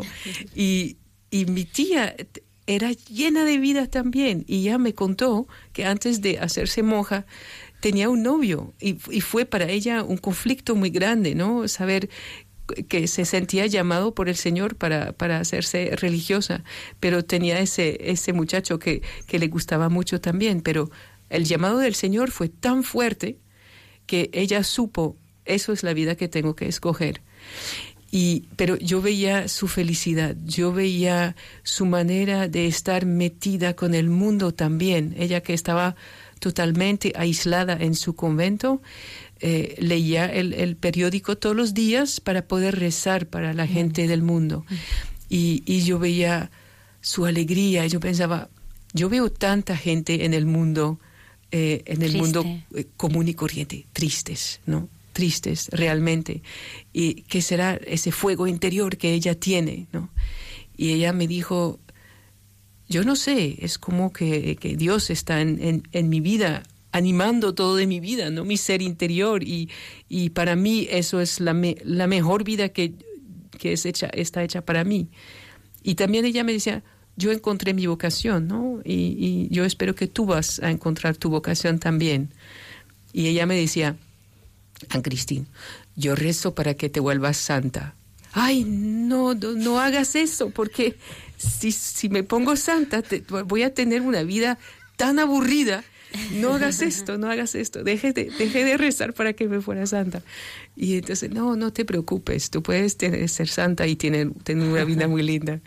Nos reímos mucho con esa tía. Ana Cristina, entonces retomando ya, y le doy, el le doy la palabra ya a Lucía justo, ¿no? Que tú contaste a estos monjes la historia y ellos se pusieron en contacto contigo. Sí, ellos, ellos fue, em, eh, les tocó, les conmovió la historia, ¿no? Porque, porque ellos entendieron que yo eh, tenía algo con la vida religiosa, que tenía que ese deseo de entender por qué uno se pone, se hace religioso y es tan feliz. Entonces, y, yo les dije, claro que la historia que ustedes van a vivir con esa mudanza, con, con ese, eh, ese periodo de, de desprenderte de las cosas eh, humanas, de las cosas materiales, eh, claro que eso es muy interesante como historia dramática. eh, abajo de la, de, la, de la otra historia espiritual, ¿no? Es, es interesante que haya un desarrollo en esa historia. Pero lo que más me interesa es tratar de entender el significado, la significación, la significación de, de ser monje. Porque escogen esa vida, cuál es, el llamado que tuvieron, eh, eh, qué significa ser monje, ¿no? Hoy en día hay muy pocos monjes y monjas en, en Holanda, poquísimos, eh, eh, o sea, si comparo con, con, con España es, es, es tremendo, ¿no? Eh, entonces, es, es, es como una curiosidad monjes y monjas en Holanda son una curiosidad y tampoco los ves en las calles porque los que hay son de clausura y, no salen de su, de su monasterio, ¿no? Em, y yo pensé, es, es, es una vida casi exótica, ¿no? Es, es muy exótico en, en Holanda y la gente no entiende. La gente no entiende. La gente me pregunta, pero ¿de qué sirven, no? ¿De qué sirven los monjes y las monjas? Y es una cuestión también que yo le pregunté a mi tía. Yo le dije, tía, tía, ¿qué, qué es el...? Bueno, ¿por qué, por qué viven esa vida? ¿Qué, qué es lo que eh, dan, le dan a la, a la sociedad? Y ella me dijo, yo pienso que todos formamos el cuerpo de Cristo, ¿no? Como en la carta de Pablo, de Paul, de Paul, ¿Pablo? Pablo, Pablo. Eh, todos formamos el cuerpo de Cristo y cada uno tiene su función en el cuerpo de Cristo. Y son, algunos son las manos, eh, otros son las piernas para caminar, otros son la cabeza para pensar. Y yo pienso que nosotros somos los pulmones. Y no se ven los pulmones del exterior, no ves los pulmones, ¿no? Ni, ni, ni estás consciente de que respiras. Pero sin los pulmones que le mandan oxígeno a todo el cuerpo, el cuerpo no funciona. Me pareció una, Una metáfora preciosa. una metáfora preciosa. Y creo que además esta misma pregunta se la hiciste a los monjes, ¿verdad? Exacto. ¿Para qué, ¿Para qué estáis aquí? ¿Cuál es vuestra utilidad, no? Sí. ¿Y qué te contestaron? Y ellos me contestaron, utilidad. No tenemos ninguna utilidad. Me encantó esa respuesta, ¿no? No, ten- no tenemos ninguna utilidad el, lo, eh, en, en el sentido que no se puede medir Medir. medir, gracias. Se- no se puede medir lo que estamos haciendo. Eh, el único uso que tenemos, si tenemos un uso, es, es ser un, un signo de la presencia de Dios en el mundo. Y yo, en, la, en la película utilizamos mucho la, la, la imagen del faro, el faro que está en la isla, ¿no? Y el faro está, está girando todo el, todo el día, toda la noche, eh, emitiendo la luz. Y, y yo pensé, es exactamente como el faro, está allá y, y, y- y gira la luz para, para quien la, la quiere ver, ¿no? Eh, Dios está ahí. Eh, en otro momento, uno de los monjes me dijo, somos como los árboles. No nos movimos, estamos ahí y el único uso que tenemos es estar aquí. Em, bueno, sin pretensión de hacer, ¿no? Sin pretensión cualquiera. Y en el, eh, yo creo que en, en- la película te das cuenta, y ellos también se dieron cuenta eh, de, la, de que su presencia era muy importante también para la gente de la, de, la, área, de la área del monasterio donde estaban. Eh, cuando se fueron, vino toda la gente de la, de la provincia, ¿no? Para decirle qué pesar que se vayan, los vamos a extrañar mucho. Y los monjes me dijeron, a Cristín, no conocemos a esa gente, nunca vinieron a visitarnos o a saludarnos o nada, Eh, nunca están en la misa en, en el domingo, Eh, pero aparentemente Somos hicimos, importantes. somos importantes. El puro hecho que, que saben que estamos ahí orando siete veces al día y por las noches en los bosques escondidos, nadie nos ve, nadie nos oye, pero nu- nuestra presencia es importante. Para mí lo, lo más curioso y, y la gran pregunta que siempre he tenido es, eh, ellos son monjes del cister, viven en silencio, viven en una, en una vocación que, que para el mundo es completamente difícil de entender, ¿no? Ya lo es la vida religiosa, pero más en concreto la, la- una vida así, ¿no? De, de silencio, de, de aislamiento total. Y, mm, y en este caso aparece una mujer, ¿no? Y les dice, quiero contar vuestra historia. Y ya, y ya de por sí también creo que es muy difícil que una mujer entre en un, en un monasterio de clausura. Y, y más que un monje te pueda contar su historia. Ellos que no hablan durante toda su vida, ¿no? Y dice, pues vamos a hablar, vamos a contarlo, ¿no? Es un periodo difícil, pero lo vamos a contar. Y la escogida eres tú. ¿Tú cómo, cómo te sientes en ese momento? ¿Has sido consciente de eso en algún momento? Sí, siento que tengo un tesoro en mis manos, ¿no? Y que tengo una responsabilidad también tremenda de, de contar su historia de manera fiel y de manera respetuosa. ¿m? Eh, me pareció extraordinario que, que, que me den es- esa posibilidad de, de entrevistarlos, de tratar de entender su vida. Y, y- y me sorprendió mucho la manera de que se, se, se, ah, fueron... ah, Se abrieran. se abrieran, gracias, sí. Me sorprendió muchísimo. Eh, eh, fue, fue casi desde el principio. Yo no sé, yo no sé por qué. Yo pienso que de pronto Dios ha ayudado, ¿no? Eh, porque se abrieron, se abrieron, abrieron su corazón y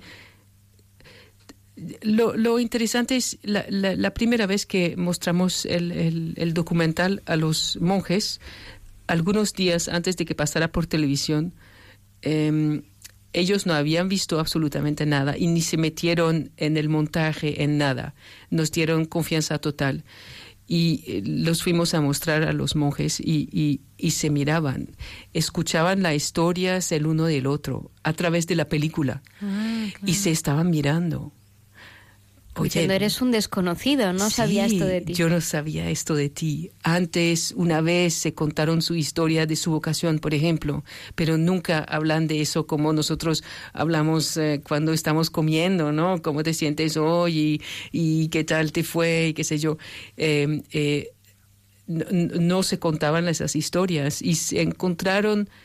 eh, se, llegaron a conocer mejor, a, a- a ver también lo precioso que es saber las historias el uno del otro, ¿no? Em, y eso yo pienso que eh, les, les sorprendió mucho el hecho que una persona externa les vaya a hacer preguntas y, y de manera que es distinta de las maneras que de pronto tienen de un acompañador espiritual o porque yo soy una laica y, y yo yo también pregunto las cosas que la gente de afuera se pregunta, ¿no? ¿Cuál es su uso y de qué viven y, y cómo aguantan una vida de tanta oración y eh, cosas muy, mm, bueno, eh, preguntas muy humanas, ¿no? Muy terrestres.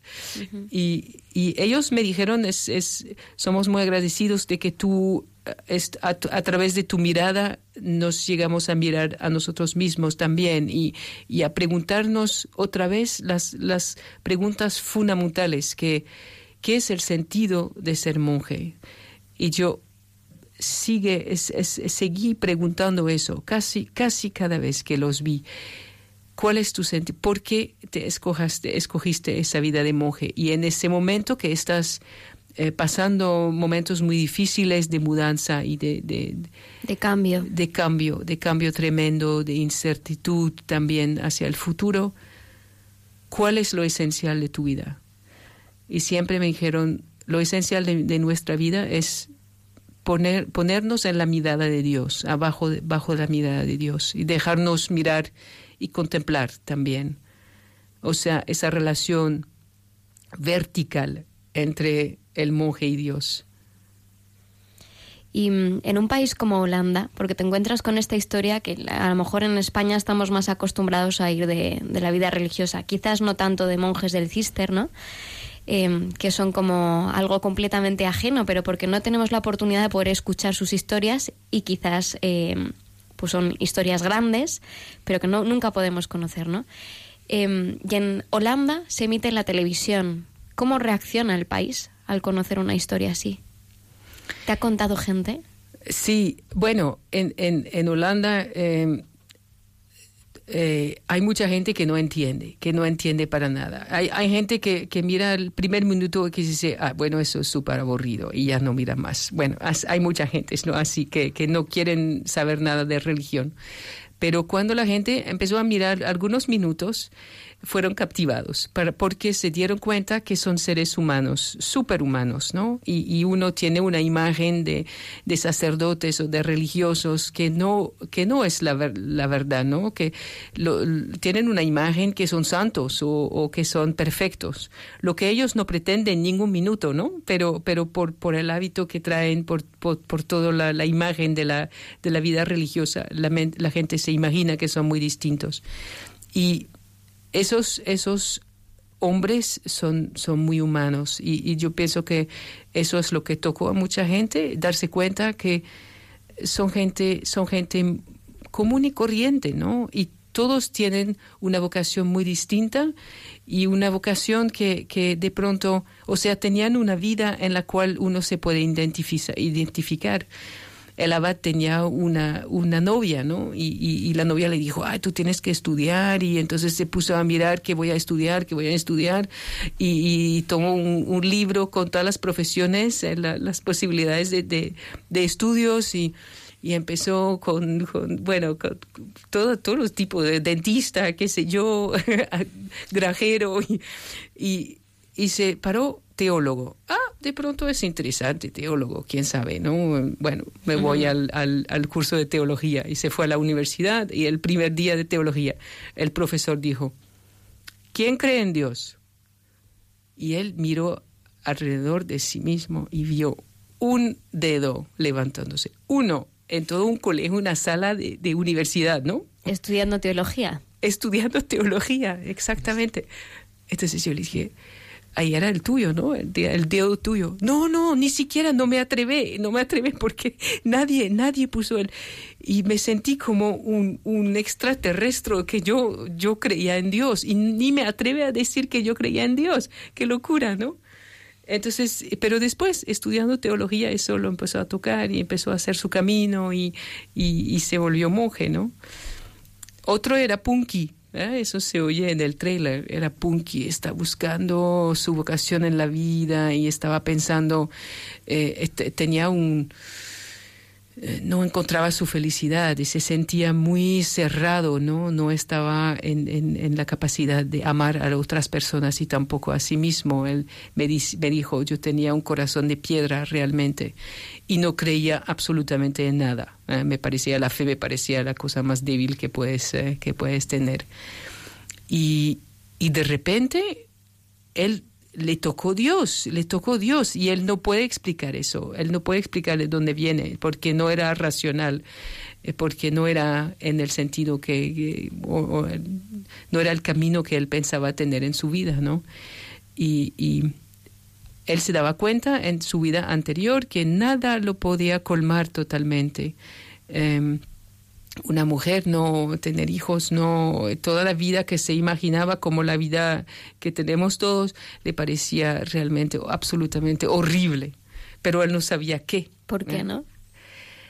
Sí, por- Pero tenías, pero sí, sabía que ese no era su camino. le- él sabía que, sabía que no era su camino, pero cuál era su camino no sabía, ¿no? Y, y al fin y al cabo se hizo monje, ¿no? Él, él no, ni lo creía, ni lo creía él mismo.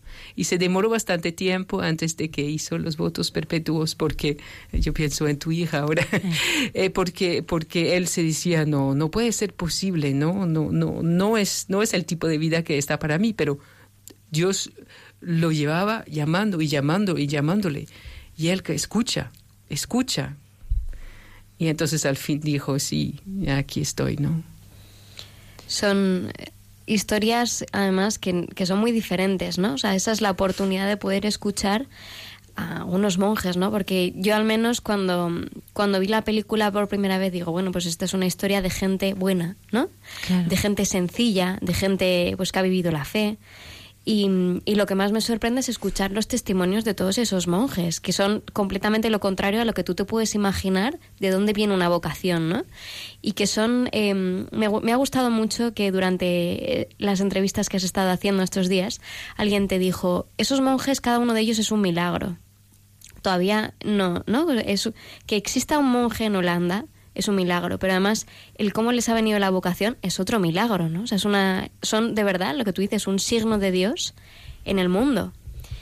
Y mm, bueno, pues va, eh, veremos en España. ¿Tú qué esperas que, que reciba la audiencia en España? ¿Qué te gustaría? Es la primera vez que se estrena en cines, ¿no? Ha pasado por muchos festivales, ha ganado muchos premios. Sí, eh, yo, yo espero que la gente sienta la esperanza, que, la gente, porque es una historia de esperanza, lo que esos monjes intentan de hacer ahora, abriendo un futuro nuevo y creyendo que con la presencia de Dios es posible empezar algo nuevo.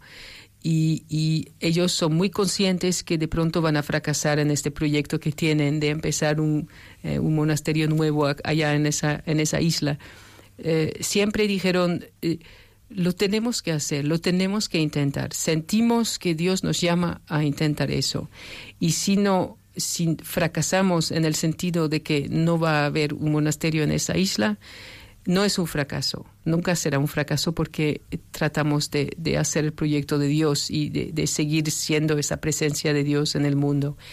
Y yo pienso que es una historia de esperanza y yo eh, espero realmente que la gente la, la, la sentía así, de esa forma. También para, para gente que no cree, porque hay mucha gente en Holanda que vio la película y no cree, no cree absolutamente en nada. Y al principio miraron porque se dijeron, ah, esos animales exóticos, a ver qué, qué me tienen que contar, ¿no? Un poco escéptico y, y- y cínico a veces. Y, y después se dieron cuenta, ah, son, son personas normales y, y- y son, son como yo, qué, qué sorprendente, ¿no?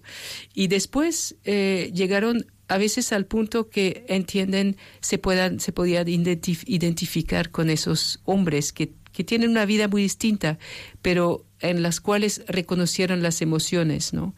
Es también una historia que cuenta eh, el desprendimiento, el hecho que no tenemos que estar tan apegados a las cosas materiales porque nuestra vida no tiene ninguna seguridad, ¿no? De, de que, de que no tenemos a, a que agarrar las cosas, yo pienso.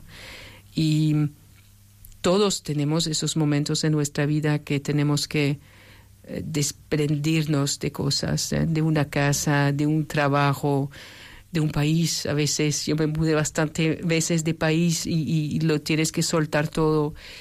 O, o cosas eh, dramáticas, un, divorcio, un fallecimiento. Estamos en toda nuestra vida perdiendo cosas, soltando cosas. Y yo pienso que si, tus mira, si tu mirada se queda, eh, si el foco se queda en Dios, eh, estás con lo esencial, ¿no? Estás, estás es- bueno, yo espero que, pienso que hay mucha gente que entendió ese mensaje, que esa historia es una historia de nosotros todos, ¿no? Em, yo pienso que el- un secreto para la felicidad es saber desprendirse de las cosas materiales y guardar el foco. Y eso que aparentemente ellos están desprendidos de todo, ¿no? O sea, se ab- abandonan el mundo, no tienen prácticamente cosas materiales, pero se encuentran con que en realidad también están atados a cosas, ¿no? Que es su lugar, ¿no? Su, su monasterio.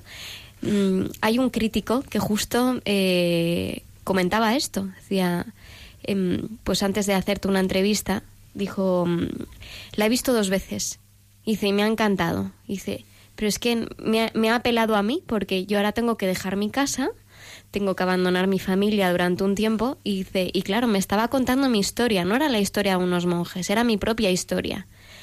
Y mm, quiero decir que esto no es. hay muchas cosas que, que valorar ¿no? de este documental. Pues eh, lo difícil que tiene que ser salir al mundo ¿no? después de mucho tiempo en clausura, que también es curioso, ¿no? Pagar con tarjeta de crédito, subir a un tren, la vida que nosotros vemos como ordinaria, ¿no? Por otra parte, las vocaciones tan extraordinarias de esos hombres. Y por último, la parte más humana, ¿no? Lo, lo que tú comentabas de desprender, soltar, confiar, ¿no? Poner el foco en lo esencial.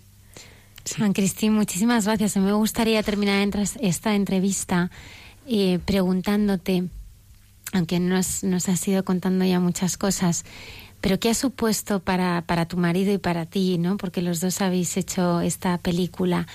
Eh, ¿Qué ha supuesto para ti esta experiencia? O sea, dentro de, de- de tu vida, del sentido de tu vida, ¿no? Hablabas de, entiendo que también, pues, has crecido, ¿no? En el desprendimiento, en ver cuál es tu mirada, o sea, en qué te ha cambiado a ti conocer la vida de, de estos monjes, ¿no? Porque es verdad, ¿no? Hablabas esto de, de la utilidad. Hace también unos meses entrevistamos también al prior de, de un convento, una entrevista que la verdad es que gustó también muchísimo, yo creo de las que más descargadas en los podcasts, ¿no? y decía que, que para muchos el trabajo que realizan es, es inútil, ¿no? Ellos lo que hacen es labrar la tierra, dedicarse a la oración y recoger a personas rotas o no rotas o que, que necesitan ser amadas de alguna u otra forma en el convento, ¿no? Y en el monasterio, ¿no? Y eso ahora mismo nuestra sociedad, pues es inútil, ¿no? Y aquí todo lo que nos sirve y da un tipo o- y da algo se tira a la basura, ¿no? O sea, tú eres alguien en la medida en la que tú produces algo, ¿no? ¿Qué es lo que, ha- en qué te ha cambiado a ti, Anne Christine, eh, conocer a estas personas? O sea, ¿qué, qué ha cambiado en, en tu vida? Además de un regalo maravilloso, ¿no? Aquella tía tuya que seguro que, bueno, pues que le ha encantado, ¿no? Que, que, rodaras este documental.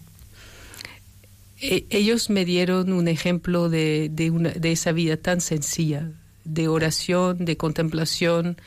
Em, me, me acercó a Dios realmente, porque la manera de que ellos se ponen en la presencia de Dios me conmovió muchísimo.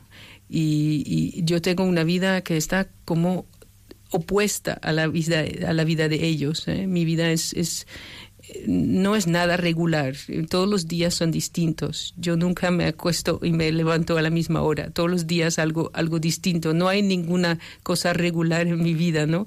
Y ellos tienen esa vida de, de regularidad y de oración y de silencio y de ponerse en, de ponerse bajo la mirada de Dios. Y eso yo creo que es lo que yo traté de llevar o, me, me enseñaron aunque yo tenga una vida tan distinta y de pronto con más, más bulla, em, yo tengo que dejar, o espero que puedo dejar que Dios me mire todos estos momentos y que eh, los momentos que yo pierdo Dios de la vista, que saber tener la confianza que Él no me pierde de la vista, que Él siempre me acompaña en cada momento de mi vida.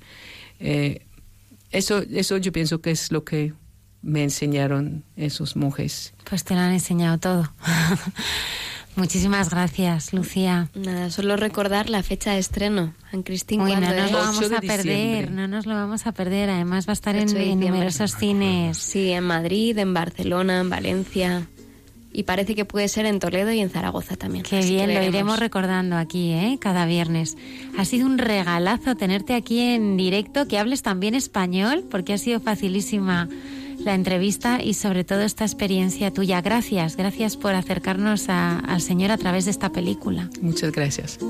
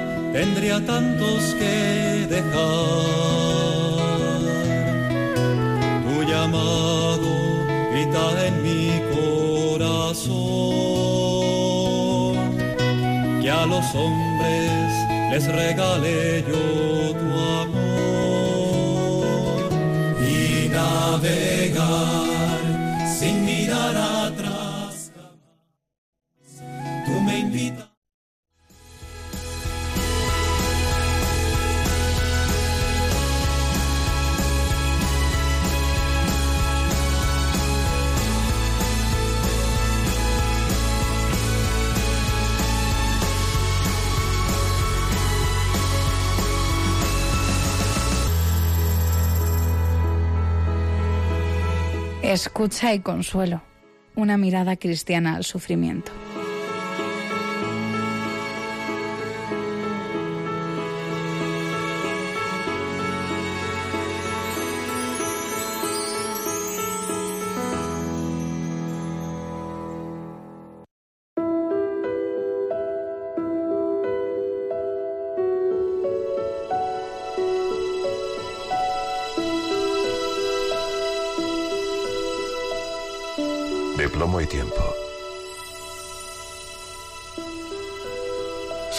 Cielo esta tarde ante tus lágrimas, sin rastro de piedad ni de memoria, y el sol decidió huir de repente, como si quisiera esconderse de nuestros miedos. Ni un eco sustantivo, ni un recuerdo esquivo para mirarnos. Solo tu voz, que desciende para llamar mi atención sobre el momento anudado a nuestras almas es este momento. Y te incorporas como si nada, con una facilidad imposible. Sonríes y me da miedo que sonrías porque llevas meses sin hacerlo y no sé qué hacer con tu sonrisa. Me tiendes tus manos temblorosas y siento un vacío poderoso, definitivo. Las tomo despacio y tiemblo yo como si fueras tú y sonrío yo para que llores tú. Desdice el llanto tu morada y niega la vida con nostalgia como si ya te hubieras ido. Te dejas caer despacio hasta hundirte en un febril cerrar de ojos que anuncia lluvia, que moja ya el cristal de la ventana. Huele a prado rojizo y vulnerado, y huele a salitre viejo, a óxido y fango. Estaré a este lado de plomo y tiempo, hasta que pueda dejar de mirarte, hasta que Dios te conforte con su aliento.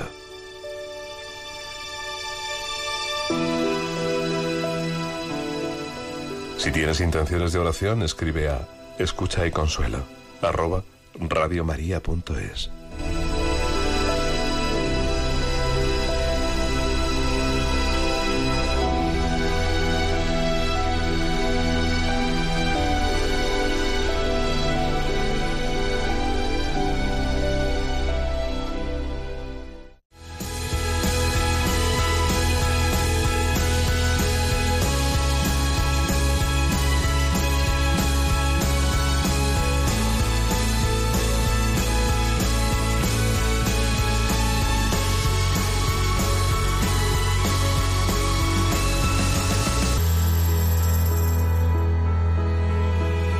Escucha y consuelo.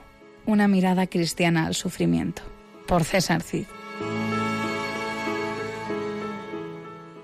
Una y cuarenta minutos y ya hay 41 minutos de la madrugada. Seguimos en directo aquí en Hay Mucha Gente Buena con, con Pilar y, y, Jorge Vicente. Bueno, iremos al cine, ¿no? Porque siempre una historia de unos monjes siempre nos, nos ayudará, ¿no? A, a ver qué es lo verdaderamente importante, ¿no? En este, en este mundo. Jorge, ¿qué es lo que verdaderamente es importante para ti?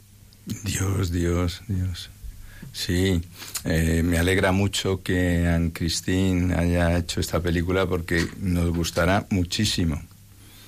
Yo he comentado antes que a los 17 años tuve el regalazo de parte de Dios de darme la fe y la esperanza.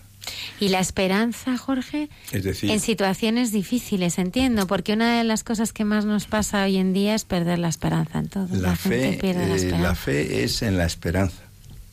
O sea, en lo que creemos es en que Dios, por su infinita misericordia, nos ha regalado una eternidad que no va a acabar jamás, en la que vamos a ser absolutamente felices, totalmente felices. Y eso es lo que en aquel momento, en aquel lugar, en aquella capilla, yo tuve, que era verdad, que era verdad, que yo había nacido, qué suerte había tenido, me había dado la vida, iba a tener la eternidad, y que no era posible que me, que me comunicara a Dios esa alegría si no me la iba a dar, por muy pecador que yo fuera. Porque habría sido cruel, sería decir, te he hecho saber que podrás tener eso, pero a ver si te lo ganas. Entonces, yo a veces pienso, Señor, no permitas que yo cometa el error de confianza, ¿no? De pensar, ah, sé que voy a tener la eternidad. Bueno, es más, eh, con los años, eh, una de mis, bueno, no sé cómo decirlo, de, de mi, mi mayor afán en lo que es mi participación en la iglesia militante, con Dios, que es mi Padre, mi hermano, todo, el Espíritu Santo que me asiste, es que el malo, que Satán, no se lleve ni una sola alma. Y siempre, porque todos hemos nacido inocentes, siempre que he comentado eso en casa alguna vez, mis hijas desde que eran pequeñas decían, papá, ¿y, y, Hitler? ¿Y Stalin también? Gente que... Bueno, hoy ha muerto, han dicho, ¿no? Totorrina, este mafioso. Eh, 150 asesinatos, o sea, personas ¿no? que son absolutamente desahuciadas. ¿no? Bueno, pues yo tengo la ilusión de que no se lleve ni una. Porque como la eternidad no va a acabar nunca, y para que se entienda lo que es ese concepto, ¿no? que es magnífico. Dice, mil millones de años. Dice, hola, eso no hay quien lo cuente, ¿no? Yo que nosotros tenemos muchísimo cariño al Tathagata, al Sakyamuni, ¿no? Al príncipe Siddhartha Buda. Ellos cuentan, ¿no? Sus miriadas, sus tal, sus cual. Bueno, la eternidad, mil millones de años, es una gota en el océano, ni siquiera es que no se acaba nunca. Por eso, quien le toque estar llorando, qué terrible, ¿no? Es mucho mejor ir a la adoración, ponerse delante del Señor y decir, déjame estar hoy con María Magdalena al pie de la cruz, llorando, llorando todo el tiempo, y sentir un gozo.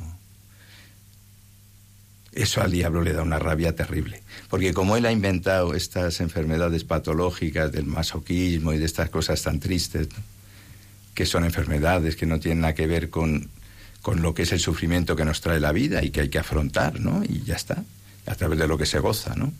Dice, he estado ocho años en una habitación metida estudiando. Y dice, hola, diría un estúpido, diría, oh, qué masoca. No, hijo, es el gozo de mi vida. A través de ello conocí al Señor, hice lo que soy, lo logré todo. Claro, es así, ¿no? Dice eh, Rafa Nadal, 16 Gran Slam, sufriendo, entrenando hasta que le duele hasta el pelo. claro, pero no le quita a nadie ese gozo, ¿no? Entonces, nos lo ha enseñado el Señor en la cruz todo, con lo que has empezado. Me ha encantado que empezaras con la cruz. Que empezaras con la cruz. Porque es todo, ¿no? ¿Cómo entendemos la cruz? Porque Porque yo creo que ahora mismo muchas personas sufren por no entender la cruz y el sufrimiento en sus vidas, ¿no? Por no darle un, un sentido. La gente enferma de dolor y además el dolor, si no se coloca en Cristo, puede corromper el corazón. Claro que sí, qué bien dicho. Total, totalmente. Este que voluntario, que es el gran voluntario, ¿no? Que bueno, habría, habría hay que verle, ¿no? Porque él físicamente es muy feo, pero es de las personas más bellas que he conocido en mi vida. Él es simplísimo. Él es una persona de un pueblo de Ávila, Encinares, una aldeilla, y él estaba muy enfermo, tiene un año más que yo. Anda ahora en 66, tiene ya.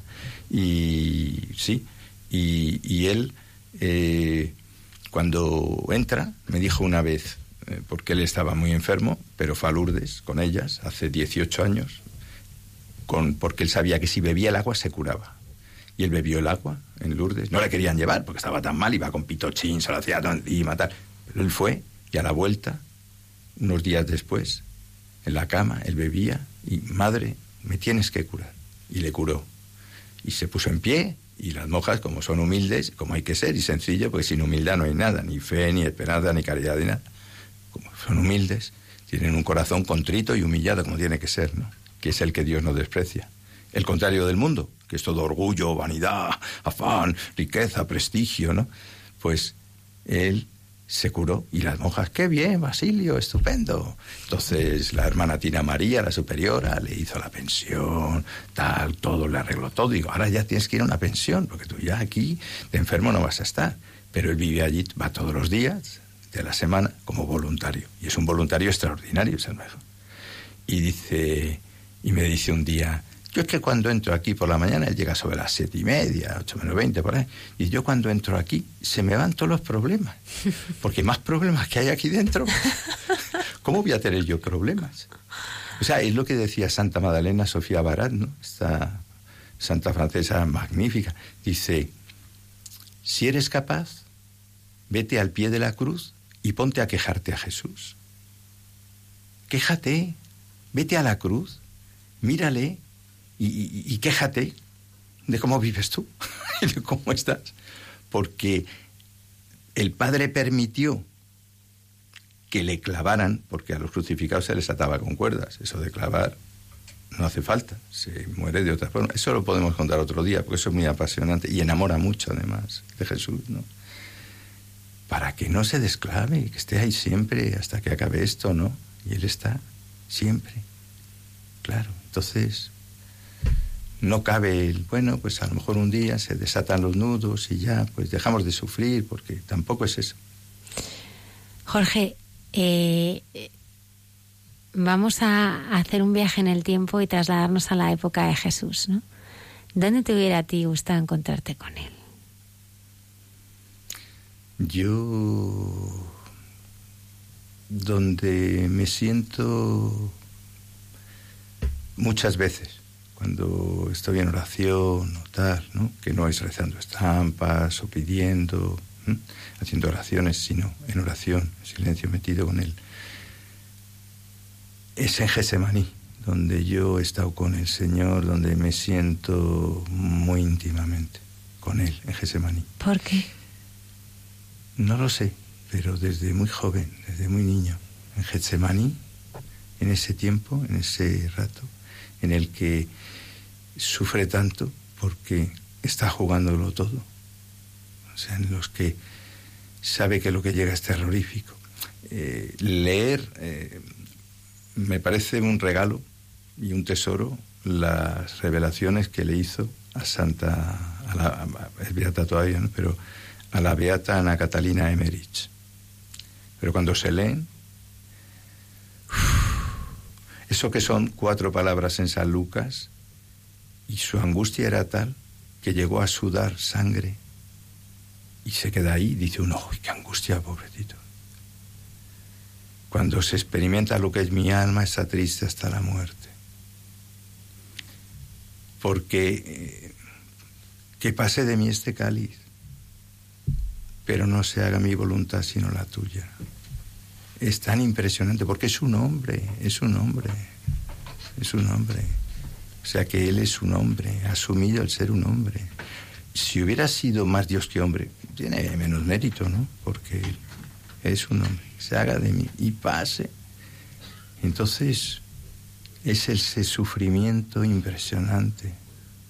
Entonces, en en otros lugares, ¿no? en muchos sitios, porque el Señor, bueno, es una maravilla tal que... Pero ahí, por ejemplo, yo sé que me siento con Él, me siento muy bien, me siento confortado, porque es cuando me está salvando.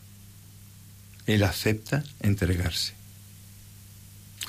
En Tierra Santa hemos estado tres veces. Este verano queremos ver con un sobrino mío, una hija mía, que desde niño dije, te llevaré a Tierra Santa. Ese es el regalo que te hago como padrino y creo que es bueno.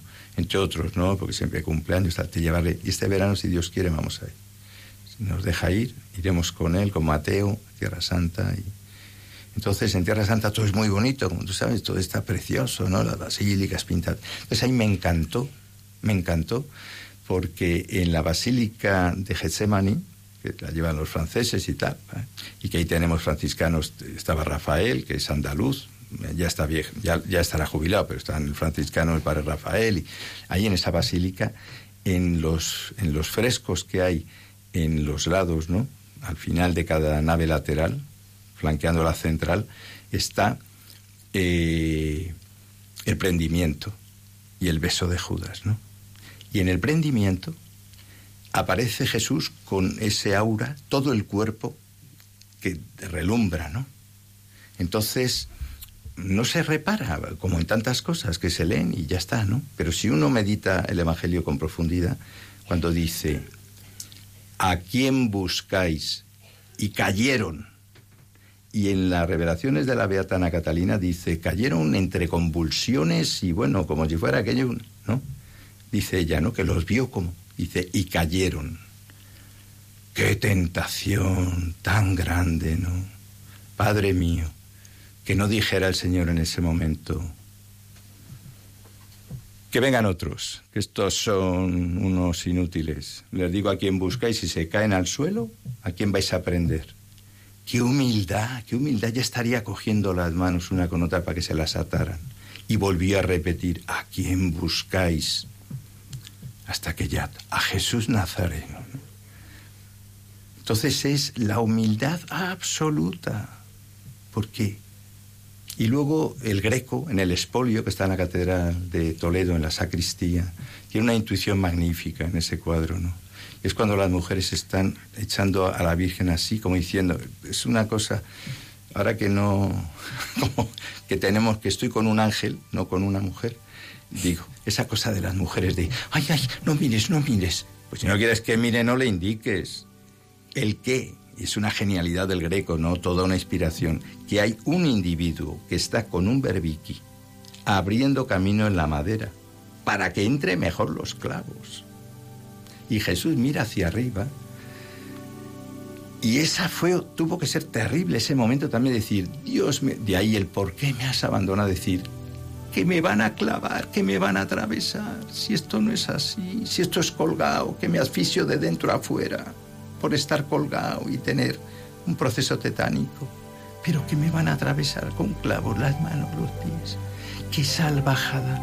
Entonces, dice Oni, ¿cómo el padre permite tanto? Una vez que hemos visto la película de Gibson, que salió de allí y tal, me acuerdo un señor mío, esto es una barbaridad, Dios no puede haber permitido, esto es muy cruel. Digo, Ángel, es que no tienes conciencia todavía de lo que será la eternidad. Mm. Pero aunque el mundo durara un millón de años, todavía va a ser nada. Porque no se va a acabar jamás. Jamás. Entonces dice, cuánto te quiero, me gustas muchísimo, pero somos fieles. No puedo tener hijos contigo porque tú eres un encanto y nos queremos mucho, pero tú tienes tu marido, yo tengo mi mujer, tal cual. Pero no te preocupes, que en la eternidad tendremos mil millones de hijos. Va a haber tiempo, no se va a acabar nunca. Dice, ¡hola, qué barbaridad! Es que no se va a acabar, va a dar tiempo a todo. Entonces es un regalo tan grande el que nos ha hecho a los macacos. Por amor, por amor. ¿Qué es lo que le ha revelado? Hago un blog en el hogar de la madre. eh, hay una página web que tiene, y ya quisieron que hiciera un blog y fuera bloguero allí, en, el, en infofamilialibre.com. Y ahí sí conté unos audios, yo soy el único que hace radio allí, audio y tal, y en unos sí. Digo, yo, mi convencimiento, mi, en la oración, yo lo que vi una vez fue que la soberbia, el ataque de soberbia de Luzbel, del primer trono de Dios, que pasa a ser Lucifer, fue cuando Dios Padre dijo, ese macaco de la bolita azul me cae muy bien y le voy a soplar. Luego le tocó como arrepentirse, ¿no? Dice el Génesis, se arrepintió ya ve en su corazón de lo que había hecho soplar al mono. Lo contaba en el seminario una vez de Getafe y se reían como locos. Digo, tal cual, se arrepintió y dijo, y mandó el diluvio, ¿no? Pero había uno bueno. Había uno bueno. Entonces, yo pienso que esa soberbia de decir, yo que soy la luz, eso, cagones, meones, esos. Qué maravilla, qué historia tan apasionante a la del amor, ¿no? La historia del amor. Jorge Vicen, muchísimas gracias. Nos quedan ya un minuto para, para terminar el programa. Esperanza y cuánto amor. Muchísimas gracias a, Pilar y a ti, por haber estado esta noche. A ti que nos has hecho este regalo. Muchísimas gracias por haber estado aquí. Pido perdón y disculpas a los radioyentes por si los he mareado. Al contrario, han estado encantados.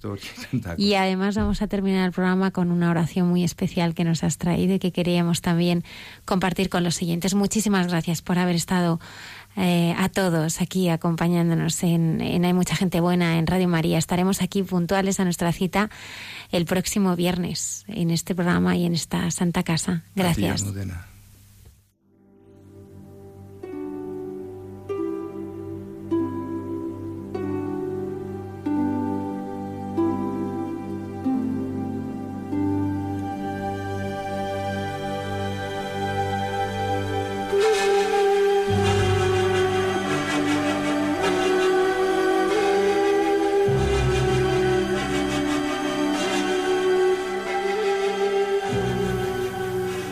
Desde lo hondo de mi corazón elevo mi súplica a ti, Señor.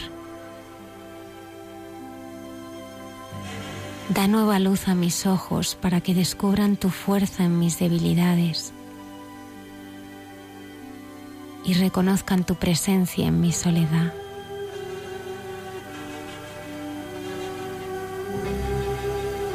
Enséñame a recordar el pasado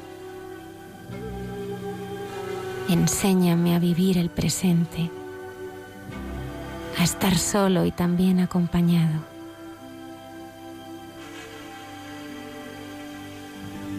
Señor, ayúdame a aceptar mis sufrimientos con paciencia,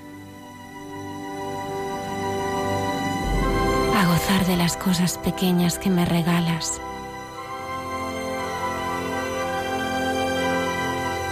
Alienta los latidos de mi corazón para que ame hasta el final y espere agradecido tu abrazo eterno.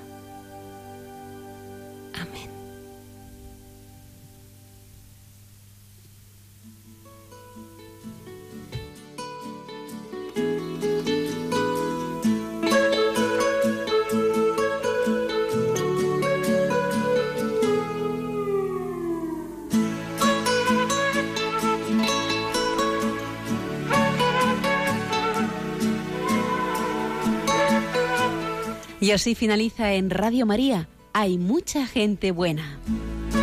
Un programa dirigido por Almudena Delgado.